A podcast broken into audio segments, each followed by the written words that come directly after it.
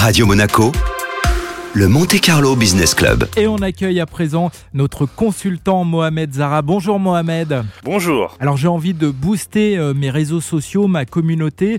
Est-ce qu'on peut me conseiller de faire appel à, un influenceur? Oui, alors c'est très bien de faire appel à des influenceurs, notamment sur les réseaux sociaux et notamment, on, pense en priorité à Instagram. Mais d'abord, on va définir c'est quoi un vrai influenceur. Un influenceur, c'est quelqu'un qui va avoir beaucoup de followers, du moins un certain nombre de followers, mais qui va aussi avoir un impact sur communauté. Et ce qui, ce qui est intéressant, c'est de définir quel type d'influenceur on va vouloir. On pense toujours aux méga influenceurs type les Kardashians ou les starlets de télé-réalité qui ont un peu plus d'un million minimum d'abonnés. C'est compliqué de travailler avec eux si on n'est pas une grosse entreprise et c'est pas forcément les gens les plus intéressants avec qui travailler. Surtout qu'en fait, on va, on va voir comment on va les choisir. Sinon, on va pouvoir travailler avec des macro-influenceurs entre 100 000 et 1 million ou voire même des micro-influenceurs de 10 000 abonnés à 100 000 abonnés. Alors justement, Mohamed, est-ce qu'il existe par exemple des influenceurs au niveau euh, local si on a un commerce de proximité Alors, si on a un commerce de proximité, on va avoir des influenceurs comme notamment euh, Olivier Harley, qui est photographe sur Nice, qui a une très jolie communauté sur euh, Instagram autour de la photo. Il fait des très jolies photos, notamment de reflets et de flaques. On l'appelle Capitaine Flac. Il a un peu plus de 29 000 abonnés actuellement sur Instagram et c'est vraiment lié aux photos. C'est des gens qui apprécient ces photos. On a un outil qui s'appelle Hype Auditor qui va nous permettre d'auditer les comptes Instagram et notamment regarder s'ils ont une réelle influence parce qu'on ne regarde pas seulement le nombre de personnes qui les suivent, mais le nombre d'interactions. C'est pas la peine d'être suivi par 1 million, 2 millions ou 10 millions d'abonnés si quand on poste quelque chose, ils ne réagissent pas, ils ne likent pas ou ils ne commentent pas. Un outil comme Hype Auditor va nous dire si réellement le compte il a une vraie influence sur une communauté. Et on va choisir, par exemple, je vous ai parlé d'Olivier parce qu'il poste des photos de la Côte d'Azur, donc on va chercher les hashtags qui nous intéressent,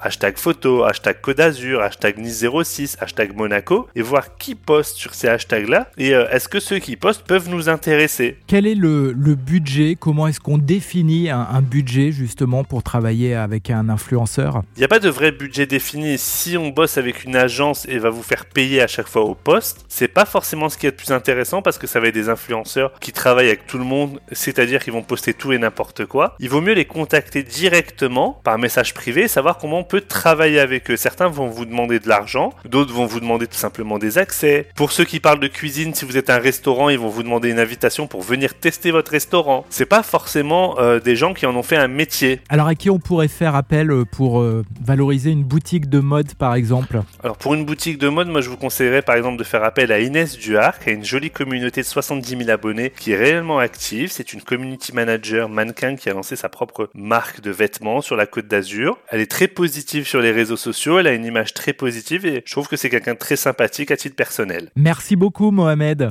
Merci à toi Benjamin.